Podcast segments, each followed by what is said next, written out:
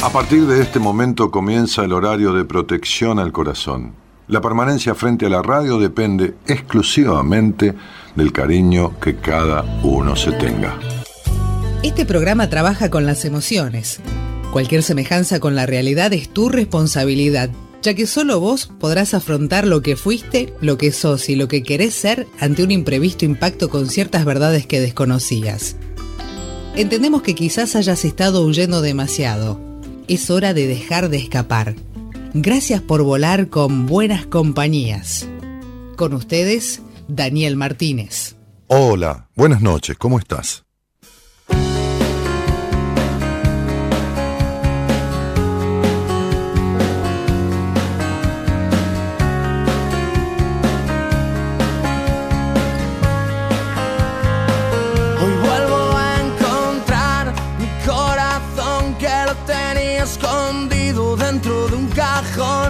Cajón, cerca del afecto y del manual de cómo hacerme un hombre.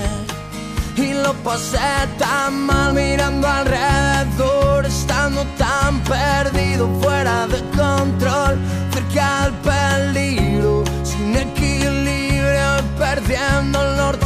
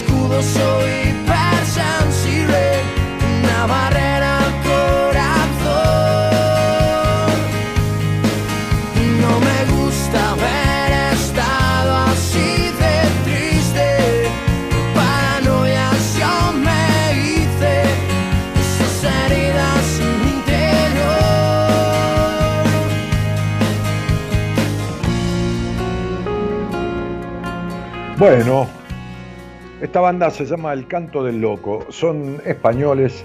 Abren la semana de buenas compañías con este tema que se titula Un millón de cicatrices. Por pensar tengo un millón de cicatrices. Soy un escudo, soy hipersensible, una barrera al corazón.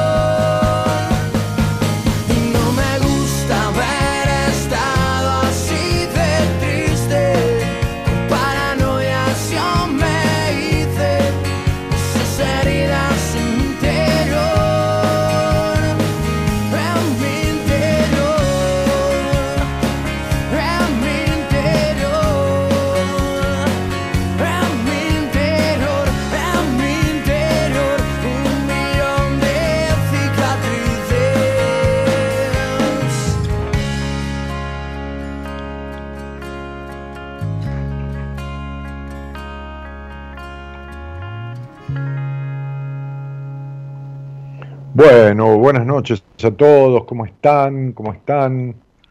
Un millón de cicatrices se llama esta canción que elegí para esta semana. Este, y, y quién no, ¿no? Decíamos en, el posteo, luego de una herida inevitablemente se producirá una cicatriz. Eh, a esta cicatriz le sobrevienen, le deparan dos posibilidades. Sanar y con el tiempo se vuelva más pequeña, quizás imperceptible, este, y hasta a veces llegan a desaparecer. Y la otra es no, no, no sanar, que no, no sane esta cicatriz, ¿no? Este, y que sea cada vez más grande o más profunda, o que esté siempre ahí, ¿viste? Viste que hay personas que tienen una cicatriz de una operación y dicen, me parece que va a llover, porque cuando me duele la cicatriz es que va a llover. Es muy de las abuelas esto, ¿no? Es muy de las abuelas. Cuando me duele la cicatriz es que va a llover, o, este, o me tira la cicatriz, qué sé yo, ¿no? Este, y entonces cada vez se hace más grave, más profunda o más presente. ¿no? Eh, como dicen por ahí, escarbar en la misma herida. Por lo tanto, sigue ahí, duele. Es como, como si no terminara nunca de, cerrar, de cicatrizar. Es un poco así. Eh, es más fácil que esto pase con el cuerpo, que se organiza solo el cuerpo, ¿no? Se organiza solo, ¿viste? Eh, uno no va preparando el cierre de una cicatriz, el cuerpo va haciendo lo necesario, ¿no? va coagulando la herida, va coagulando la sangre, se va cerrando, la piel se regenera, ¿no? Pero, pero hay otras cicatrices que es de las que hablamos, ¿no? Este, que no terminan nunca de cicatrizar, de cerrar. Y por lo tanto uno vive con ella. Este, como si se convirtiera en algo más presente, como si esa herida, que ya es del pasado, estuviera abriéndose todo el tiempo. Quizás haya personas que, que sientan que, que hay heridas que han cicatrizado, sin embargo la herida ahí sigue, sigue ahí sin poder sanar. ¿No? A, veces me dicen, yo cuando estamos en proceso de, terapia, de psicoterapia, a veces dicen algunas personas, y yo que creí que había perdonado a mi padre o a mi madre, o a mi tío, a mi abuelo, a mi hermano, a mi, qué sé yo, a mi amiga, no sé, ¿no? Yo que creí que la había perdonado. Y yo le decía a, alguien hoy, a un paciente, le decía, este, este, este, este odio no, va a cosa, me dijo que yo me dé cuenta de todo esto que y termine odiando a mi madre, ¿no?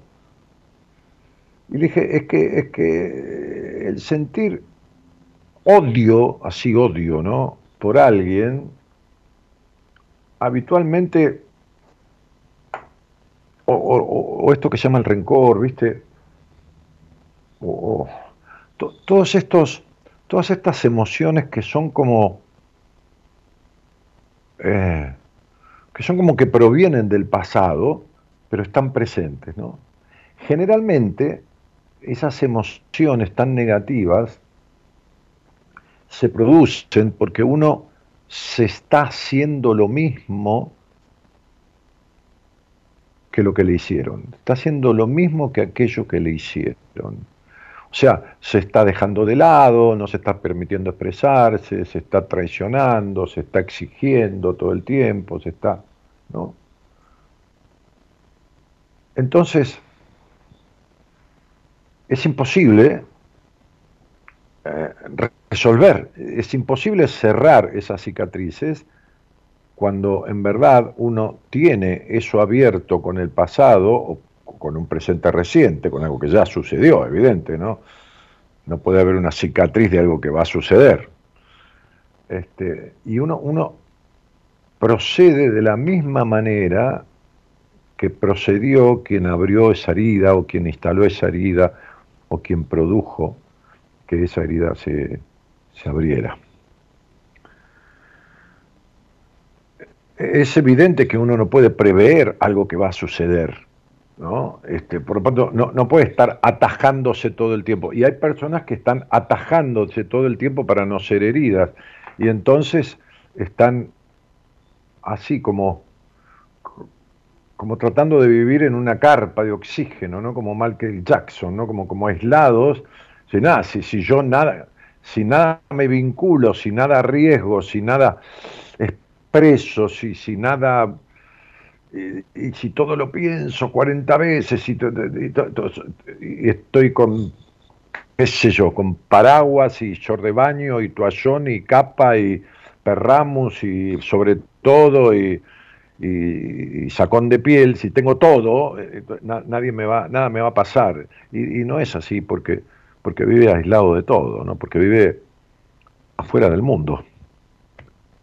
Este, nada le pasa y y se le pasa la vida y, y nada le pasó, o sea, tuvo una perfecta vida con una perfecta muerte, no, digo, es una manera irónica de decirlo, ¿no? Este, esto de tratar de, de, proteger las emociones o los sentimientos de, cualquier cosa que pueda herir o que pueda traicionar, este, este, es totalmente negativo. Porque uno no se está permitiendo sentir, de verdad. ¿No? Esto es totalmente negativo. Eh, habría que preguntarse, ¿no? Es decir, ¿qué herida, estaría bueno esto, ¿no? ¿Qué, qué, herida sentís que de tu vida no, todavía no ha cicatrizado? ¿Qué herida sentís que de tu vida, no? Postealo ahí, Eloísa, ahí en el chat, porque hay gente que por ahí entra ahora, ¿viste? Así pone con mayúsculas, ¿no? Como, no gritando, pero para que se note. ¿Qué herida sentís que de tu vida aún no cicatrizó, todavía no cicatrizó, ¿no? ¿Qué herida está abierta en tu vida, ¿no? La herida de qué, ¿no? Del abandono, de la traición, de la, qué sé yo, de, qué, de, qué, de qué tema, ¿no?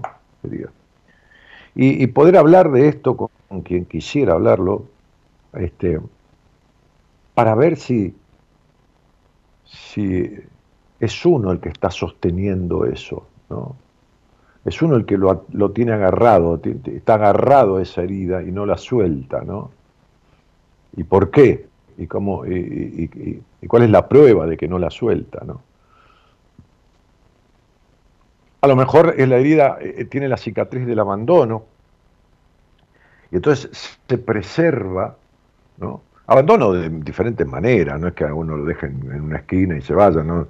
Abandono emocional, abandono qué sé yo, en la sobreprotección, en lo que fuera, pero no hacer cosa que uno tenga la herida del abandono y se viva abandonando, ¿no? Y, eso de protegerse de todo para no ser herido, este, es, abandonarse. Mm.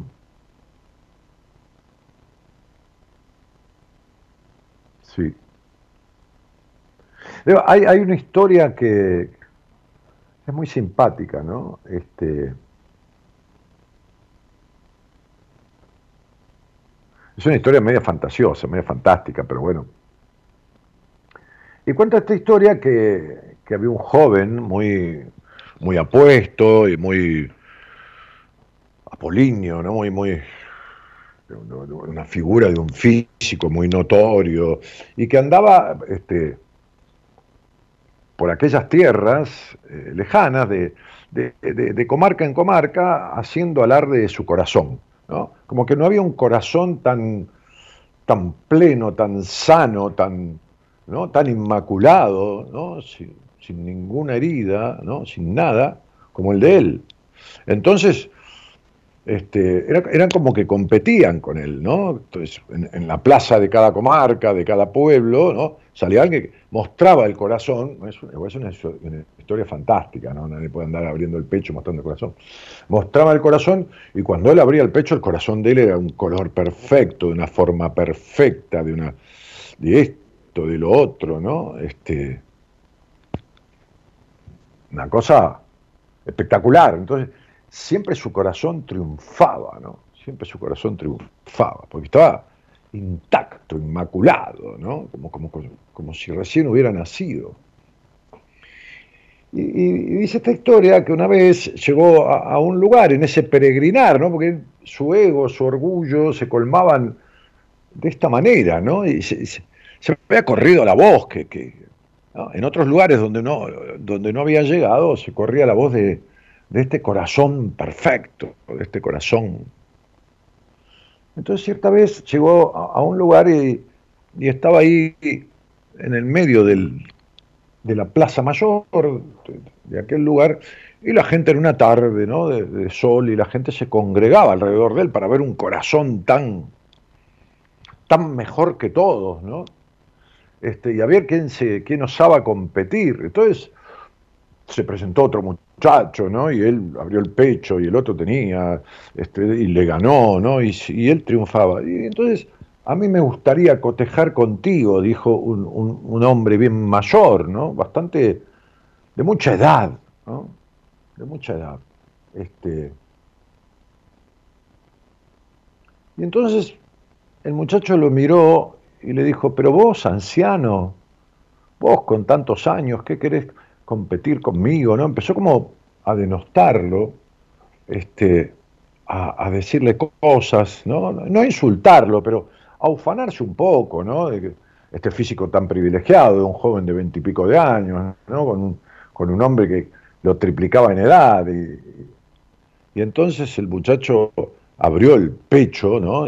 Una vez más y mostró ese corazón, ¿no? Este, esbelto, y el anciano abrió su pecho y mostró el corazón de él que estaba todo con remiendos. Imagínense un corazón con costuras en pedacitos, ¿no? Como varios pedacitos cosidos tanto que no, tenía la formita perfecta, ¿vio? Uno hace un corazoncito. Sí, tenía la forma, pero no perfecta, porque había pedazos que encajaban, pero no perfectamente. Entonces el joven se empezó a reír, ¿no? Lo miraba y, se reía, él se reía, ¿no? Y, el anciano dijo, ¿de qué te reís? Le dijo, ¿por qué te reís tanto? Dijo, mirá, mi corazón es perfecto. E, el tuyo, el tuyo, ¿qué es eso? Está todo roto. No, no, no, no está roto, le dijo él. No, no está roto. ¿Cómo que no? Si está todo remendado. No está remendado. Cada parte de este corazón es una parte que yo di. Que yo di alguna vez en la vida, di una parte, un pedazo de mi corazón a alguien. Y quizás en ese momento no me fue bien y quedó una herida, pero alguien alguna vez me dio un pedazo de su corazón a mí y entonces lo puse allí. Y otras veces intercambié intercambié un dar mi corazón a alguien que también me dio un pedazo de su corazón a mí. Sin embargo, tu corazón, le dijo el anciano después de decirle tantas cosas, está perfecto, porque no ha padecido nada, no se ha entregado a nadie, no se ha intercambiado ni siquiera en parte, ni una mínima porción con nadie. Evidentemente estás tan cerrado en ti mismo que ese corazón no ha sido nunca compartido ni en la más mínima porción.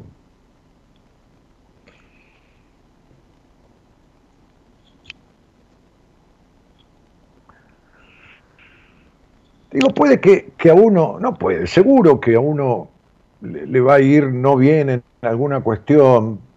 Y después hay una frase que dice, cuando, cuando Dios cierra una puerta, abre una ventana, ¿no? Este, puede ser que a uno no, no le vaya bien en esto, ¿no? Que haya ofrecido. Hay una canción que cantaba la Negra Sosa, creo que la cantaba con Fito, vengo a ofrecer mi corazón, ¿no? Este, pero seguramente habrá alguien que, vendrá después o algo que sucederá este, que va a traer este, vientos favorables o, situaciones que van a, a compensar, a ir a parar ¿no? A, remendar ese agujero, esos agujeritos que quedaron en ese, en ese corazón que, que uno ofreció o en esas partes que alguien se llevó. Y esa es tarea de uno, ¿no?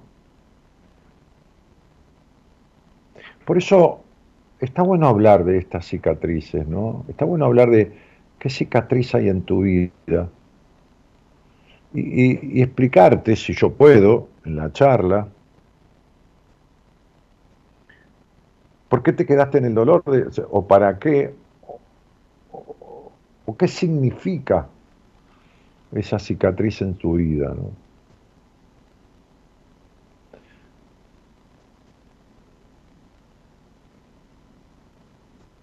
Una vez una, una, gran actriz que ya no está, ¿no? Este, hace muchos años, hace como, qué sé yo, 30 años, me dijo, callate, nene, que no tenés ni una marca en la cara, te faltan marcas de vida en la cara. Me dijo.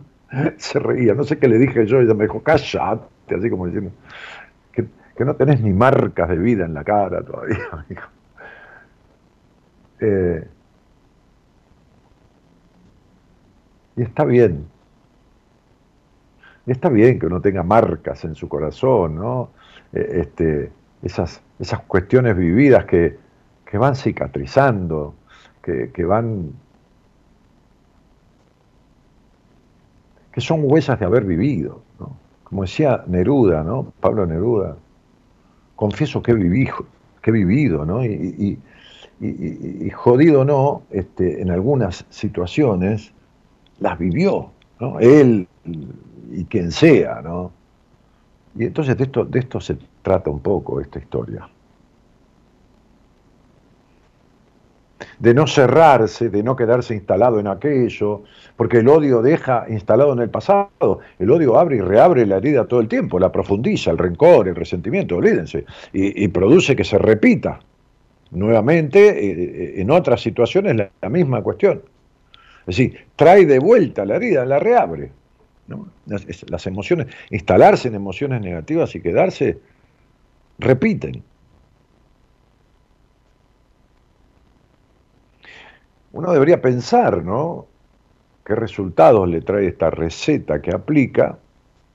Y darse cuenta que hay un momento en que hay que dejar de aplicarla porque no, no termina saliendo bien, no termina dando buenos resultados.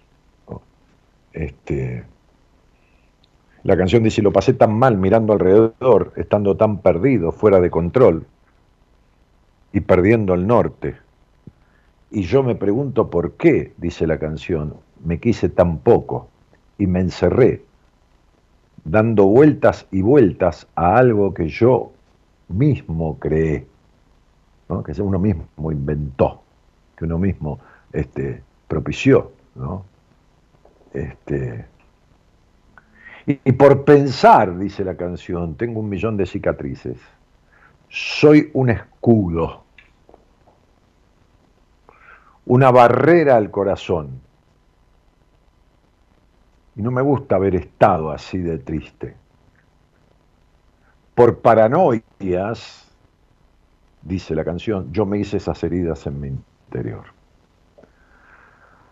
Bueno, para pensar un poco, me parece, ¿no? En todo esto y fijarse de dónde y cómo uno está parado, ¿no? Con uno mismo. Como si uno se mirara a sí mismo y estaría bueno, estaría bueno decirse, ¿cómo me siento con este que estoy siendo? o con esta que estoy siendo, con, este ser humano, ¿no? No importa el género. ¿Cómo me siento con esta persona, con este ser humano que estoy siendo? Bueno, ahí vamos. Parece que va por ahí la cosa. Lo dejamos ahí, como decía un conductor de televisión. Buenas noches a todos y gracias por estar. Empezamos.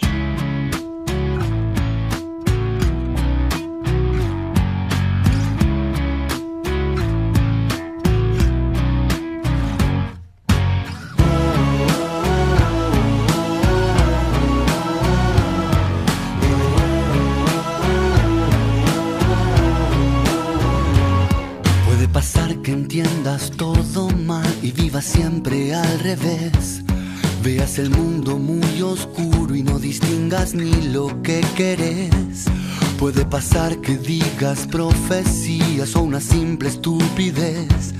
Y era necesario un consuelo para resolver un problema de fondo muy hondo, un problema de fondo. Puede pasar que al fin dejes pasar la mejor oportunidad. Estaba listo te achicaste o caíste dormido. Puede pasar que un día te quedes muy solo y quieras pedir perdón. Pero no tengas ni siquiera quien escuche tu decepción. Puede pasar que te sientas el peor y no lo seas, o que seas el mejor y no lo sepas. Y en todo caso, ¿qué importa? ¿A quién le importa? ¿A mí, a vos, a él, a aquel? Al dios de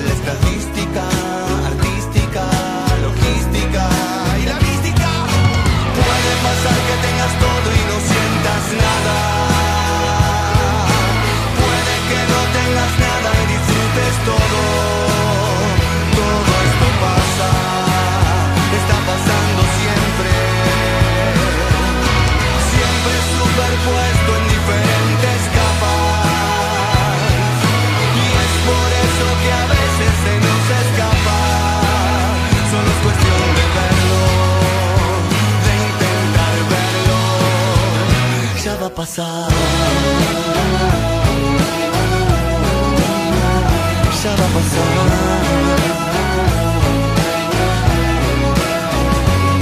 Puede pasar que encuentres el silencio y la paz en tu interior y que contemples la existencia serenamente y con ilusión.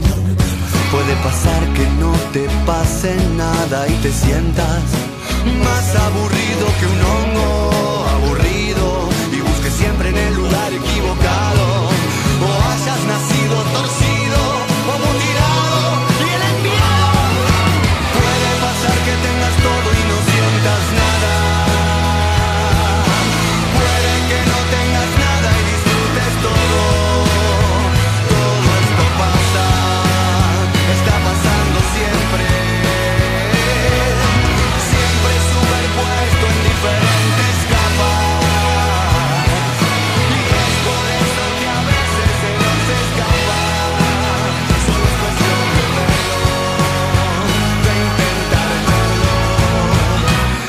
pasar.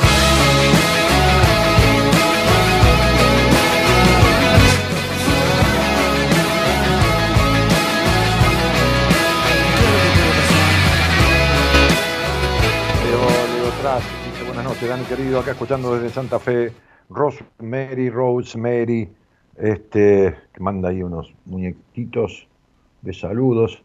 Martín que dice hola y buenas compañías, hola Daniel. Eh, buenas noches Dani, Gaby, equipo. Gaby no está, pero bueno, la saludamos igual. Este, oyente escuchando desde Santo Tomé en Santa Fe, dice Mirta. Y Joana dice, hola Daniel, escuchándote y siguiéndote desde Colombia, dice Joana. Art y Martín Bucci dice, buenas noches Dani. El otro Martín era Cueto y Estela dice, "Hola, buenas noches equipo, oyentes, cariños. Ah, y Patricia dice, buenas noches. Ah, ¿Qué más? Oh, oh, oh. Y yo dije, buenas noches, buena semana. Buenas noches, buena semana. Viene llegando la prima Vera, dije, ¿no? Si se para, como si viene un familiar. Eh, saludos, Dani, desde Catamarca, dice aquí alguien. Mariela Neves dice, hola, buenas noches. Sil dice, Dani, te saludo desde Paraná, Entre Ríos. Y Ángela Coronel dice, buenas noches, feliz semana. Y Marta manda cariños desde Uruguay. Creo que las cicatrices van de la mano de la vida, Dani, no hay otra. Sí, seguro, sin, duda. También los disfrutes, también los placeres, este, también, eh, también, eh, viste que uno dice, bueno, pomada cicatrizante, viste que hay pomadas cicatrizantes, ¿no? Este, o cuando te quemás, pomadas para este, las quemaduras, para ayudar a sanar esa, ese dolor. esa- Bueno, hay maneras de sanar, de cerrar cicatrices, ¿no? Es decir, hay maneras, por supuesto. Este, eh, Ricardo dice, sos un crack, Dani, saludos desde Salta la Linda. Eh, Martínez, en mi caso la del abandono y el rechazo. Bueno, todos tenemos este, heridas, ¿eh? todos tenemos. No hay nadie que no tenga. El que dice, el que cree o, que, que no, tiene ni una herida de nada de su vida, de, nada, de su infancia, pongámosle, que levante la mano y que venga acá a hablar conmigo. Este, y veamos, yo no le voy a decir que no, le voy a decir que bueno, si no la tiene, no la tiene. Pero vamos a ver cómo está su vida. Y viendo cómo está su vida, nos vamos a dar cuenta que es imposible que no tenga cicatrices o heridas de la infancia. Porque si no las tuviese, no le estarían ocurriendo las cosas que le pueden estar ocurriendo, que le van a estar ocurriendo, que le acaban de ocurrir, o que le ocurrieron en su vida ya de, de adulto, digamos, ¿no? Este, Hernán dice, si bien es relativamente reciente, ya que fue hace un año y medio, es la partida de mi papá, y sé que no sé cómo liberar su alma y lograr el desapego, ella es mi herida. Liberar su alma y lograr el desapego, ¿qué sería liberar su alma? O sea, es como si el alma de tu padre estuviera cautiva en vos, como si vos fueras el carcelero del alma de tu padre.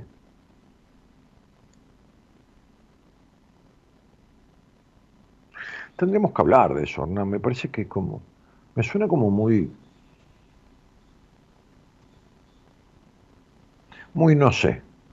No, no, no, no voy a poner una palabra atrás del muy. ¿no? Buenas noches, Dani, dice Carlos. Este. Sí, dice, Dani, no admito la muerte, no puedo realizar duelos. Uh, las traiciones me matan, esto es un tema. No puedo realizar duelos. ¿Qué sería realizar duelos? ¿Cómo sabes que no podés? ¿Qué, es lo que sucede? Ven que es imposible, ¿no? O sea, yo lo leo, sí, pero es imposible poder. Digo, son cosas difíciles las que están diciendo. No, no, no difíciles, yo las entiendo. Entiendo hasta ahí, hasta donde dicen, ¿no? Pero son difíciles de dar una devolución, algo acabado, algo sensato, con coherencia, desde, esa, desde las frases, ¿no? Liberar el alma del Padre, no, no puedo realizar los duelos. Este,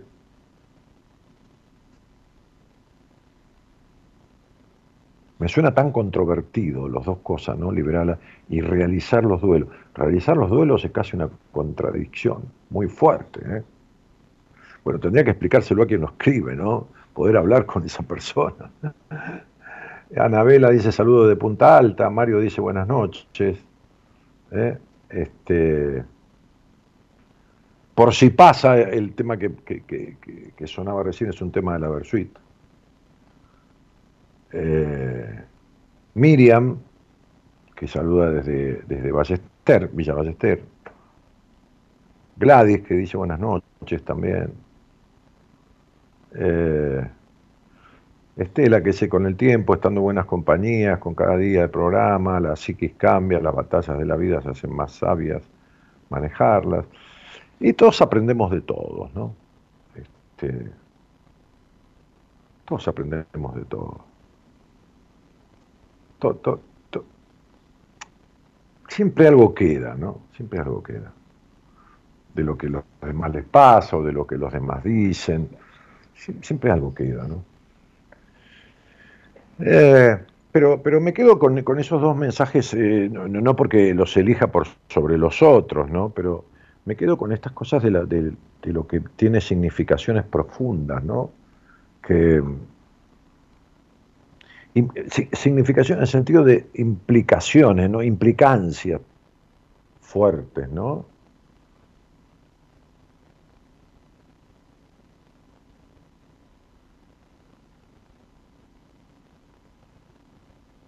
Eh, esto de, de aquel muchacho Hernán, creo que era, sí, me parece, no poder liberar el alma del padre, otra, otra contradicción tremenda, ¿no? Muy paradójico. Y de esta mujer que no puede realizar el duelo. ¿No? Este, Bueno, si, alguien quiere charlar conmigo de, estas cosas de, una herida, ¿no? por ahí no propia, sino hablar del tema. Ahí, está el teléfono, ahí está el teléfono de la producción, no para que llamen, por favor, sino para que manden un mensaje de WhatsApp desde su celular. No llamen porque justamente el, celular es para enviar un mensaje, incluso para grabar un audio. Si quieren un audio, sí. Mandan un audio, hola, sí, yo opino tal cosa, me pasa tal otra, y lo pasamos al aire, ¿no? O un audio saludando, ¿no? O pidiendo una canción, qué sé yo, expresándose, ¿no? No tiene por qué ser referente a lo que yo estaba hablando.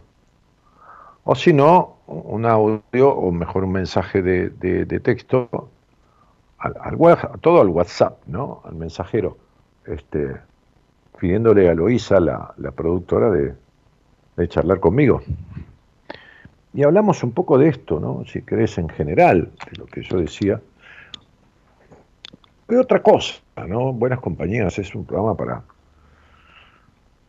para, conversar en la medianoche, ¿no? Esta, esta hora en la, que yo decía alguna vez, este, se, apagan las luces y se encienden los duendes, ¿no?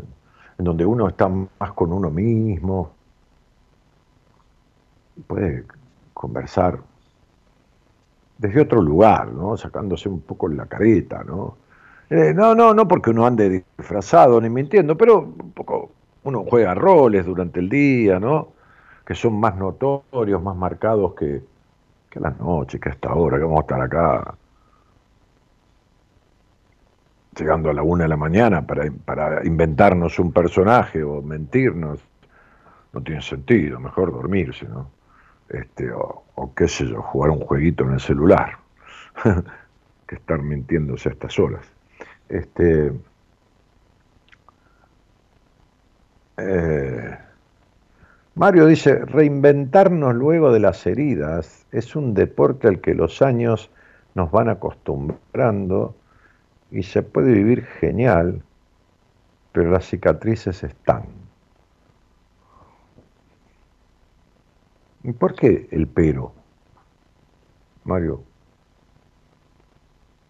Si las cicatrices, el pero significa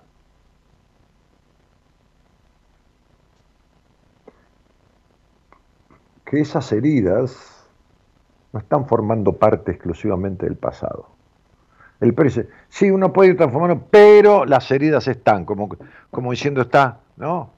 Está la sopa riquísima, pero hay una mosca en la sopa. Pero hay una mosca en la sopa. No es lo mismo si no hubiera una mosca en la sopa, ¿no? Este, pero, ¿no? parece que esas heridas están abiertas, no están cicatrizadas. Y después alguien que dice RCM, ah, que es Rodrigo, muy bien, gracias por decir el nombre, pues saben que, como decía yo el otro día en una apertura, es jodido estar de este lado, dar la cara, dar el nombre, darle el apellido y que del otro lado aparezca una sigla, aparezca el nombre de una marca comercial, el, nombre de, de una sociedad anónima, de una entidad, ¿no? Dani, soy Rodrigo, yo me puse de pareja hace poco y pasaron tres semanas y tengo muchas dudas, no sé si seguir en relación, me sentía mejor teniéndola como amiga. Y Rodrigo, habrá que, pensar un poco de cuánto miedo tenés a tener una relación con alguien o de un compromiso, de qué te pasa, de, por qué era mejor tenerla como amiga, de, de, cuánta cosa, eh, de cuánta incertidumbre está colmada tu vida, porque me parece que no te viene bien como amiga ni como novia, pero te digo todo esto, sí, tampoco estoy diciendo cualquier cosa, pero como un poco en el aire, ¿viste? Porque hablar a través de un mensaje de, texto, de una transmisión de, de un canal de YouTube, imagínate que vos estás ante una circunstancia crítica de tu vida, ¿no? Y esto que pusiste es una expresión, pero uno no puede hacer una consulta de tres renglones por escrito atrás de un nick con algo que es una cuestión crítica y existencial y conflictiva de su vida. Bueno, el teléfono es 54911 3103 6171. Entonces hablamos de algo que alguien quiera hablar. 51 54 9 11, eh, para ponerlo en el WhatsApp así, ¿no? Para poder mandar un mensaje. 54 9 11 31 03 61 71. Ahí está, está escrito abajo de la pantalla por donde sale la imagen mía en el canal de YouTube. 050, 50 minutos pasada la medianoche del día 20 de septiembre del 2022. Clima despejado en Buenos Aires. Había dicho el servicio meteorológico que llovía domingo, eh, domingo y lunes. Nunca llovió. La temperatura en la zona donde yo estoy es de 13 grados. Este, y esto es buenas compañías. Gerardo, todo tuyo.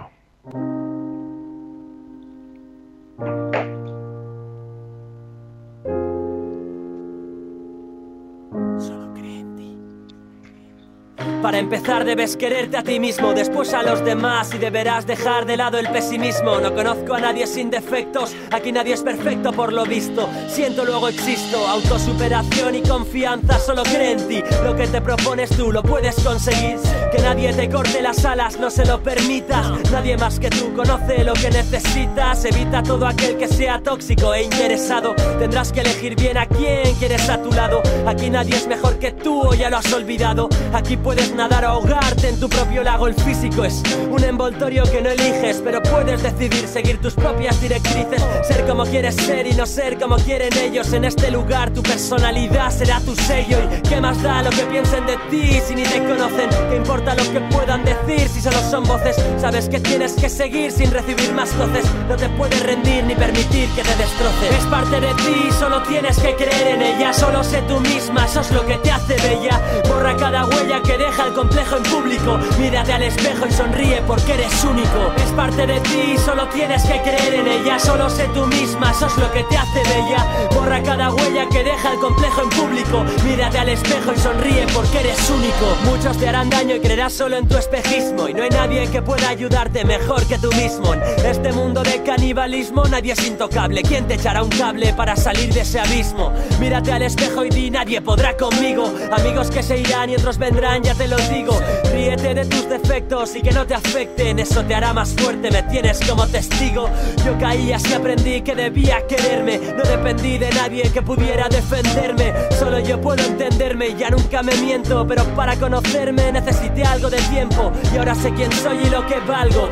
Sé seguro que voy a poder con todo lo que cargo, que no es poco. Hay pocos que quieren verte feliz, para conseguirlo solamente tienes que creer en ti. Es parte de ti, solo tienes que creer en ella solo sé tú misma, eso es lo que te hace bella. Borra cada huella que deja el complejo en público. Mírate al espejo y sonríe porque eres único. Es parte de ti, solo tienes que creer en ella. Solo sé tú misma, eso es lo que te hace bella. Borra cada huella que deja el complejo en público. Mírate al espejo y sonríe porque eres único. Tú eres único y tú eres única y no dejes que te digan lo contrario nunca. La sociedad es la que se inventa tus complejos y se aprovecha de ellos. Mejor escucha esta música y desentierra de una vez tu confianza. Pon lo que te importa y lo que no en una balanza. Cuando te des cuenta entonces podrás avanzar. Algunos lanzarán lanzas que ya no te alcanzan.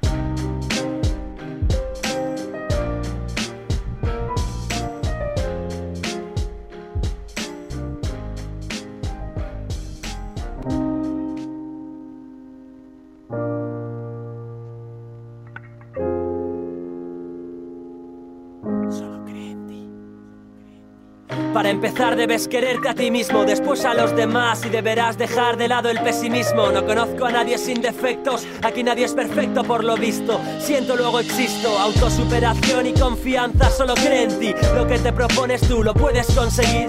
Que nadie te corte las alas, no se lo permitas. Nadie más que tú conoce lo que necesitas. Evita todo aquel que sea tóxico e interesado. Tendrás que elegir bien a quién quieres a tu lado. Aquí nadie es mejor que tú o ya lo has olvidado. Aquí puedes nada o ahogarte en tu propio lago. El físico es un envoltorio que no eliges, pero puedes decidir seguir tus propias directrices. Ser como quieres ser y no ser como quieren ellos. En este lugar tu personalidad será tu sello. ¿Y qué más da lo que piensen de ti si ni te conocen? ¿Qué importa lo que puedan decir si solo son voces? Sabes que tienes que seguir sin recibir más voces. No te puedes rendir ni permitir que te destroce. Es parte de ti, solo tienes que creer en ella. Solo sé tú misma, eso es lo que te hace bella. Borra cada huella que deja el complejo en público. Mírate al espejo y sonríe porque eres único. Es parte de ti, solo tienes que creer en ella. Solo sé tú misma, eso es lo que te hace bella. Borra cada huella que deja el complejo en público. Mírate al espejo y sonríe porque eres único. Muchos te harán daño y creerás solo en tu espejismo. Y no hay nadie que pueda ayudarte mejor que tú mismo. En este mundo de canibalismo nadie es intocable. ¿Quién te echará un cable para salir de ese abismo?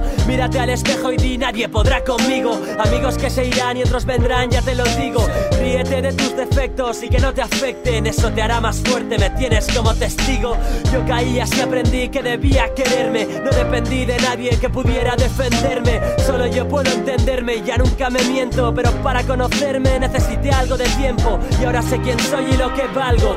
Sé seguro que voy a poder con todo lo que cargo, que no es poco. Hay pocos que quieren verte feliz. Para conseguirlo solamente tienes que creer en ti. Es parte de ti, solo tienes que creer en ella. Sé tú misma, eso es lo que te hace bella. Borra cada huella que deja el complejo en público. Mírate al espejo y sonríe porque eres único. Es parte de ti, solo tienes que creer en ella. Solo sé tú misma, eso es lo que te hace bella. Borra cada huella que deja el complejo en público. Mírate al espejo y sonríe porque eres único. Tú eres único y tú eres única y no dejes que te digan lo contrario nunca. La sociedad es la que se inventa tus complejos y se aprovecha de ellos. Mejor escucha esta música y desentierra de una vez tu confianza. Pon lo que te importa y lo que no en una balanza. Cuando te des cuenta entonces podrás avanzar. Algunos lanzarán lanzas que ya no te alcanzan.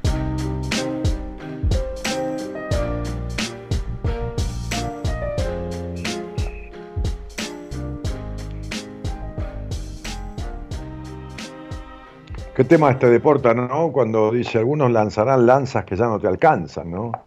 Y sí, hay momentos en que uno hay cosas que ya no lo hieren porque ya no se encuentra con ese tipo de personas habitualmente con las que se encontraba, ¿no? Este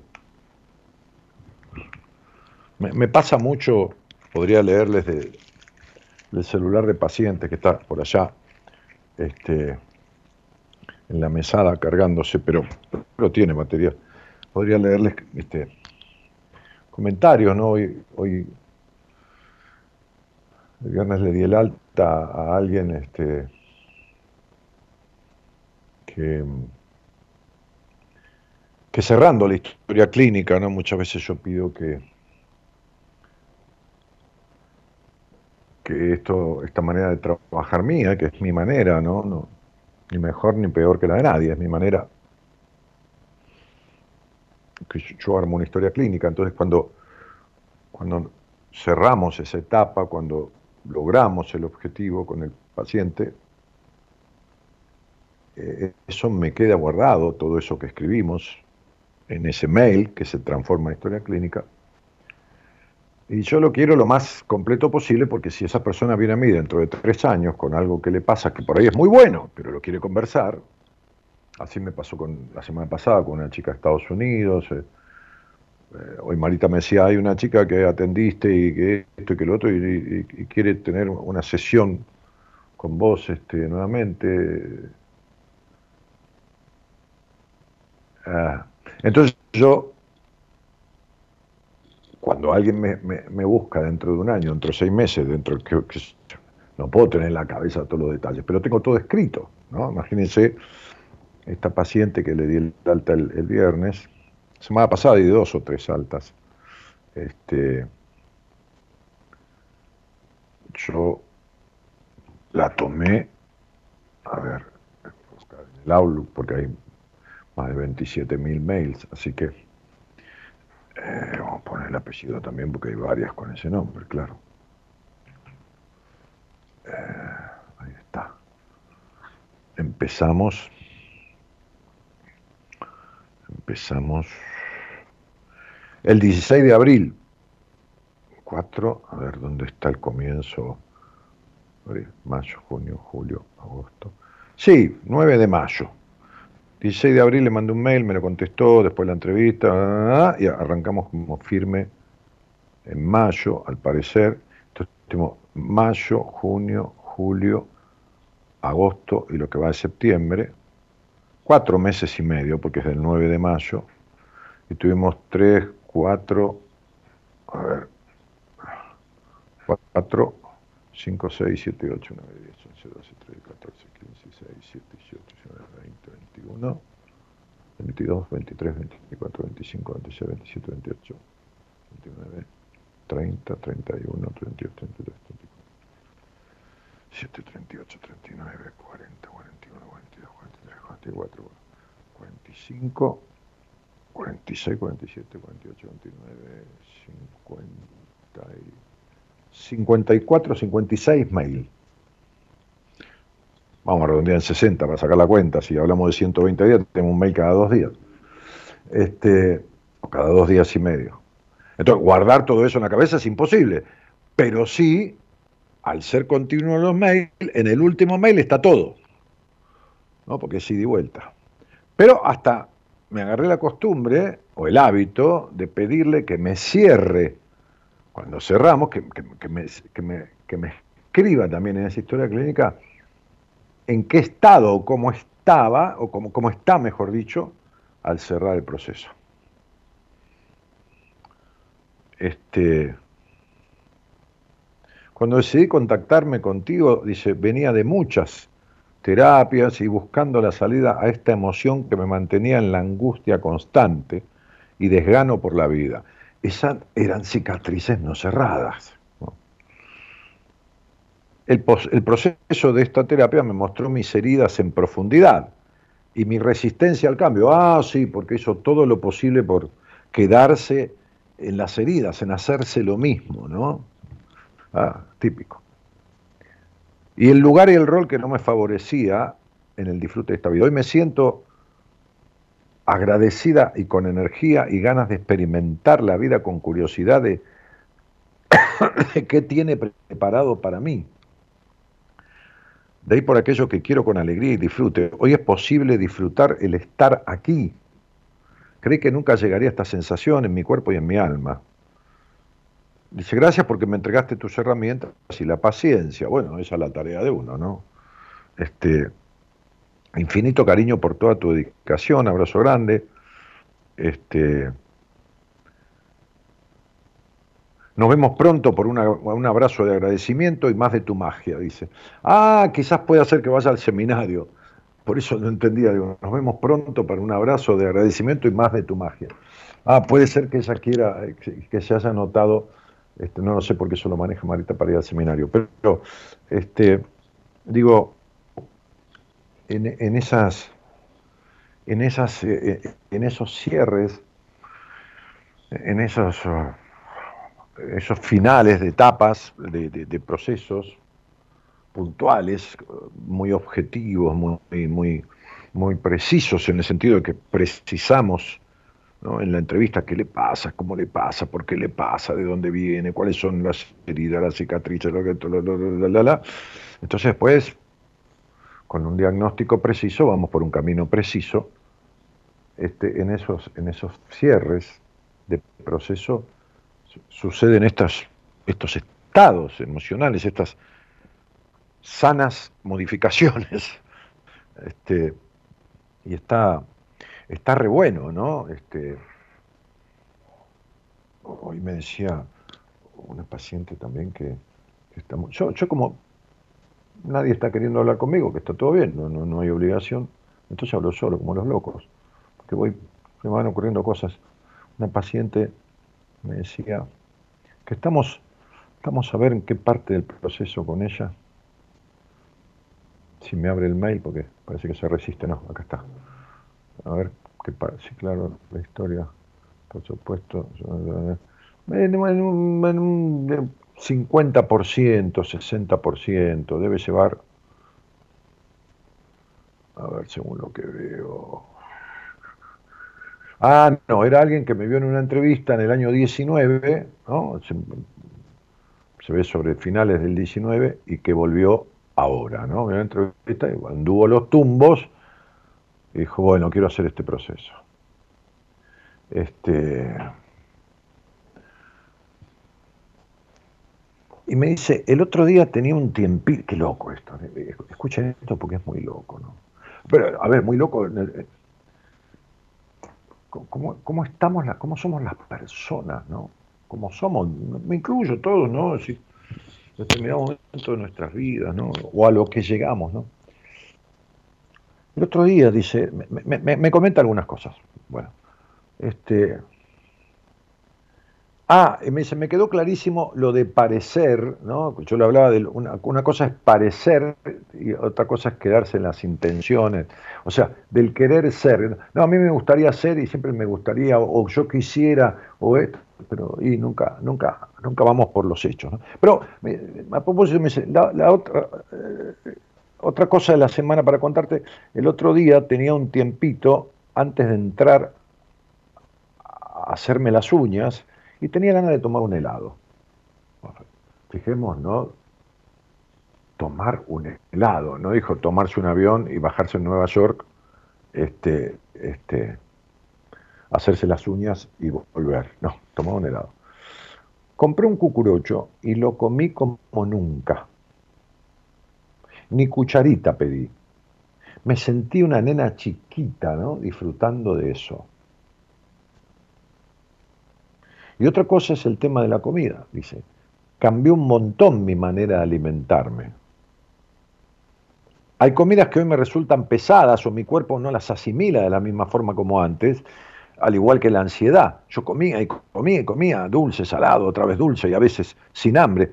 Estoy más consciente y más liviana no habla de cuerpo, ¿no? Del cuerpo, que yo por ahí adelgazó algo, pero no, no, no, no es que yo me metí en eso, ¿no? Este, y yo le contesté, porque ese mail se lo contesté, o sea, ya lo contesté, ¿no? Es que estaba pendiente de respuesta. Acá está. Claro, después contesté como 15 más, así que estaba por ahí abajo. Se lo contesté y le dije, tu cabeza ya no es la misma que cuando empezamos. Me alegra muchísimo todo este avance, ¿no? porque me contó otras cosas. Estas tareas de mi proceso van modificando cosas de manera inconsciente. Es, mi método, le dije. Por eso no me gustan las sesiones para tratar estas cosas, las sesiones formales de terapia. A mí, a mí no me gustan. No quiere decir que no esté bien, que otro terapeuta las sepa utilizar, que a mí no me gustan. En estas instancias, en determinada etapa de, un proceso, cuando hay que trabajar mucho el pasado, no me gustan las sesiones. Y, le digo, porque no se llega al inconsciente de la misma manera ni tan rápido como de esta forma. Porque en las sesiones uno va como eligiendo lo que dice, lo que no dice. En vez cuando uno le manda una tarea como si fuera de colegio a un paciente, como si fuera para una niña, una tarea, a ver, lee este apuntecito, mira este videíto y decime qué te sugirió. Ahí aflora, ¿no? Ahí aflora, ¿eh? el inconsciente se pone florido, se expone, ¿no? Este, entonces, digo, no se llega al inconsciente de la misma manera, ni tan rápido como de esta forma, ¿no? Este, bueno, ahora llegó el momento de trabajar otro, otra cuestión, bueno, nada. En fin. ¿A dónde estamos? A ver. ¿Cuántas personas que hay en línea, no? Acá, ni hablar las que están en, aparatos de radio y todo esto, ¿no? María Belén dice, hola Dani, soy Belén de Quilmes, te veo y, leo, te, te, veo, escucho y leo desde hace 15 años. Dice, gracias por tanto amor. Eh, eh,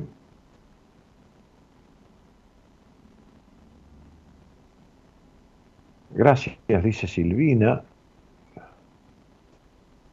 Eh, no, los demás creo que ya los leí. Gladys Suárez. Gladys Suárez que saluda. Sí, ya los leí. Bueno, tenemos un día así de, de silencio de, la audiencia. Nadie necesita hablar de nada. Mira, y se sumó mucha más gente. A, todos los que se sumaron ahora, les cuento que, estábamos hablando de las heridas no cicatrizadas, ¿no? Y, de por qué las heridas permanecen, por qué, por qué permanecen así como abiertas, por qué se reabren todo el tiempo, ¿no? Este, y yo decía, querida, querida, sentís que no cerró, si querés lo hablamos, si querés me contás, bueno, y todo esto, ¿no? Eh, pero bueno, aquí estamos, porque hemos venido. Hola, buenas noches. Hola, buenas noches, Daniel. ¿Qué tal? ¿Cómo te va, Giselle? ¿Cómo estás? Sí, muy bien, muchas gracias. Feliz de poder hablar con vos. Muchísimas gracias, yo también, y gracias por llamar. Este, ¿De dónde eres? ¿De qué, ¿De qué lugar del mundo? Bueno, soy de Rosario, pero estoy viviendo en Formosa. ¿En Formosa dijiste? Sí. Muy bien. Eh, ¿Y con quién? Si se puede saber. sí, con mi novio, con mi novio. Con mi novio y un nene de 8 años que no es hijo de él. Un nene de 8 años. Sí, mi hijo. Ah, que es tu hijo. si no es hijo de él, ¿quién es hijo? No, estaba... Bueno, está bien, es tu hijo. Bueno, no es hijo biológico de él. Sí, obvio, no, pero es un hijo del corazón y es, es un excelente papá del corazón. Eh, es un excelente papá, porque el otro quizás fue un progenitor. Sí, exacto, digamos, dio el condimento para que venga al mundo y nada más. sí, entonces es un progenitor. Exacto. Claro. Este, y, cuánto, cuánto, hace que, estás allí en, en, Formosa? Y en Formosa estoy hace poquito, eh, por una cuestión laboral, soy profe de danzas, eh, me mudé porque estoy abriendo mi academia acá, también tengo una en Chaco, eh, anteriormente viví en Chaco 12 años y, y, bueno, y ahora estamos con este proyecto, ya está terminado, gracias a Dios, súper lindo, y estamos acá encarando algo nuevo. ¿Qué tal? Así que, así está. Y, y, profe de danza, sí, por, ¿por cuál o cuáles dos te inclinas?